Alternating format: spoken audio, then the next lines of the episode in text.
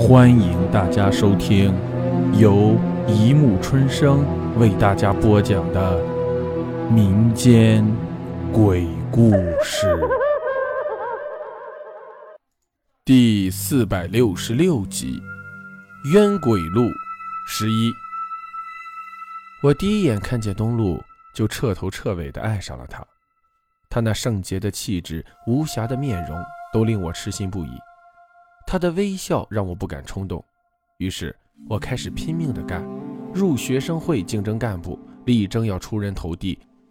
终于，苦心不负，我当上了学生会主席。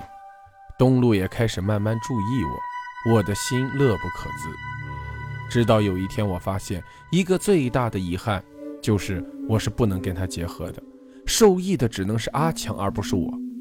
我不甘心，我不情愿。能够配得上东路的只能是我，而不是什么阿强。要想得到他，只有一个办法，那就是让他也变成一个冤魂，永不超生，几千年、几万年的陪着我。我不是因为要吸取他的灵气而杀他，而是因为爱他而杀他。所以，我借着学生会主席的身份潜入展览室，偷取了一小瓶癌症病菌药液。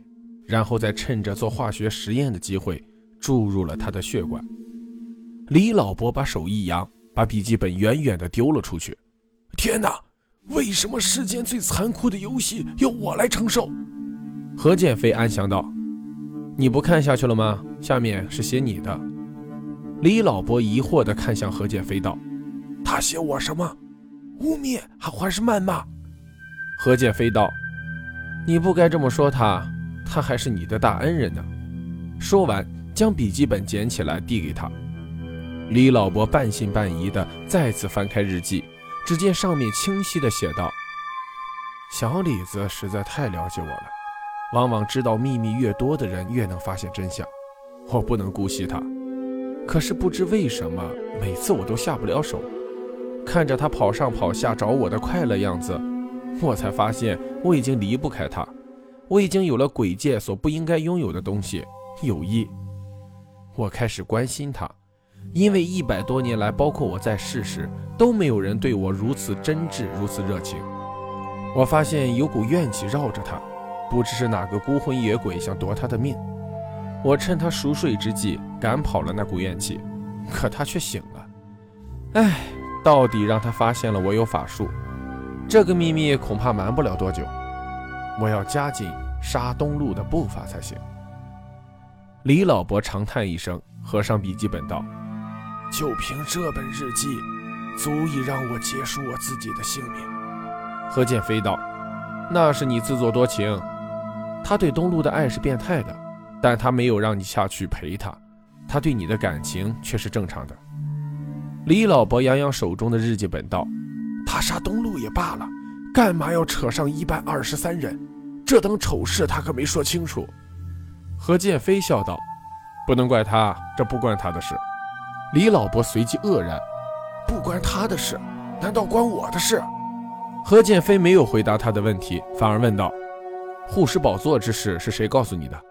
李老伯脱口而出：“是阿强。”话一出口就知道自己说错了，连忙道：“啊，不是，是那个厉鬼。”何建飞道：“那你又错了。”那个才是真正的阿强。李老伯顿时如坠入了五层云雾般茫然不解。那你又说？何剑飞道：“厉鬼上身，并不代表他取代了阿强的灵魂。阿强的灵魂依然是存在的，只是他受到长期的压抑，无法独立出来活动。一直到考上大学以后，当阿强面对孙中山铜像时，由于浩然正气，很大的压制了厉鬼的能力。”因而阿强的灵魂得以二十年来第一次苏醒。苏醒后的阿强的灵魂与厉鬼并存，尽管依然无法独立支配身体，但是已经有了自己的意识，并且在吸收孙中山正气后，能有短暂的一段时间能够支配自己的身体。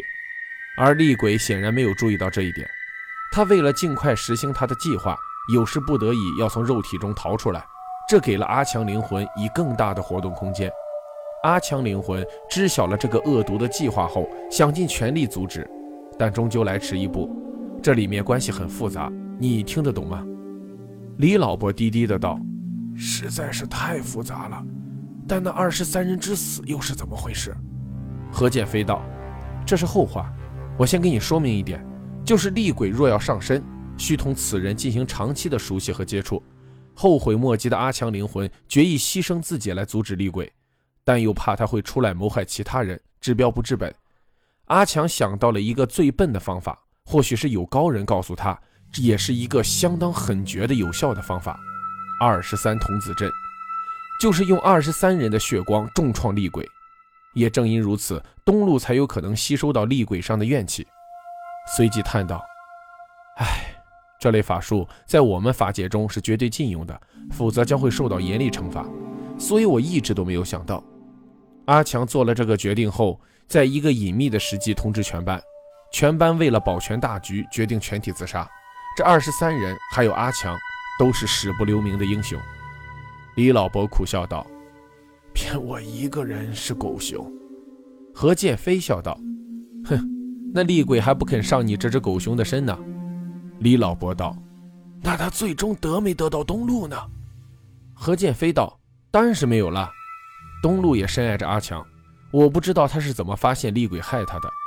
被深爱的人亲手杀死，并且要经历因为疼痛而带来的巨大痛苦，这本身就是一种无法平息的悲痛。”东路由于无比的怨恨，不甘成为一个冤魂，并且借死的一刹那间，尽力吸了最后一口气，吸收了那厉鬼的相当一部分冤气，冤气反而也超过了厉鬼，这是厉鬼所没有预料到的，他因此也元气大伤。为了得到东路压住他的冤气，厉鬼只好回到以前栖息的寺庙，继续养精蓄锐。李老伯双手捂住脸道：“我真希望这一切只不过是噩梦。”当明天太阳升起的时候，所有的记忆都烟消云散。何剑飞怜悯地看着他道：“哎，换作是我，也一时难以承受如此的结局。你是万分之一的不幸者。”李老伯放开双手道：“我能和阿强不，那厉鬼说说话吗？”何剑飞起身道：“跟我来吧，我让师兄留下，就是为了能让你跟他对话。”请你说服他，向东路前辈解释整个事情的经过。李老伯颓然下床道：“如果他还视我为朋友的话。”三人一起搭车来到目的地，那是一座十层高的公寓楼。那位学生会主席就住在七楼。李老伯亲自按响了门铃，只见一个花白头发的老头开了内门，探出头来，狐疑地打量了一眼，最后将目光停留在李老伯身上。仔细端详了半日，蓦地激动起来，连忙开门叫道：“哎呦呦，师兄！”李老伯笑道：“好，好，我向小黄推荐你做他的下人，他还真听话嘛。想不到过了那么久，你还认得出我来。”那老头连忙道：“哎，三年前我在校友会中还见到你，你和阿强师兄当时并称为校园双雄，我一直留有你们的相片作为激励。哎。”哪能那么轻易就忘了？李老伯听到“阿强”两字，脸色不由变得阴沉起来。何剑飞连忙从后面探出一个头来，打断话题：“啊，老伯贵姓？”那老头笑道：“啊，姓陈，这位是你孙子吧？还挺可爱的。”早已有教训的何剑飞这次反应特别快，及时大呼道：“哎，不是！”结果反而把李老伯吓了一跳：“不是就不是，你嚎那么大声干什么？”陈老伯将三人让进大厅，亲自倒水沏茶，又指着田英珍对李老伯笑道：“哎，这位小姐，我还以为是学校派来的探子，哎，想不到他和你是一起的。阿强师兄的事事隐秘曲折甚多，事关重大，我岂能轻易的说给人听？”李老伯黯然神伤，叹道：“那件伤心事也不必再提了。我留下的断档记录，你可曾看到了？”陈老伯道。呃呃，看到了，黄师兄在任时曾经大规模的调集人手，暗地调查，但最终因为毫无头绪，无功而返。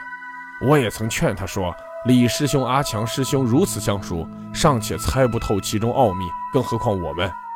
所以到了我任上，我就把这件事完全放起来了。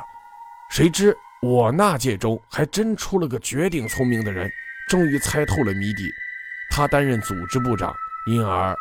何剑飞打断他道：“他叫什么名字？”“呃，张军行，你问他名字干什么？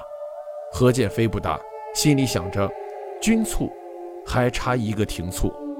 只听陈老伯继续讲述道：“他利用自身工作之便，广泛交友，遍读众家，知识相当广博。几个月后，他彻夜冥思苦想，终于猜出了那首诗是《东陆渊索命集》。”好了，故事播讲完了，欢迎大家评论、转发、关注，谢谢收听。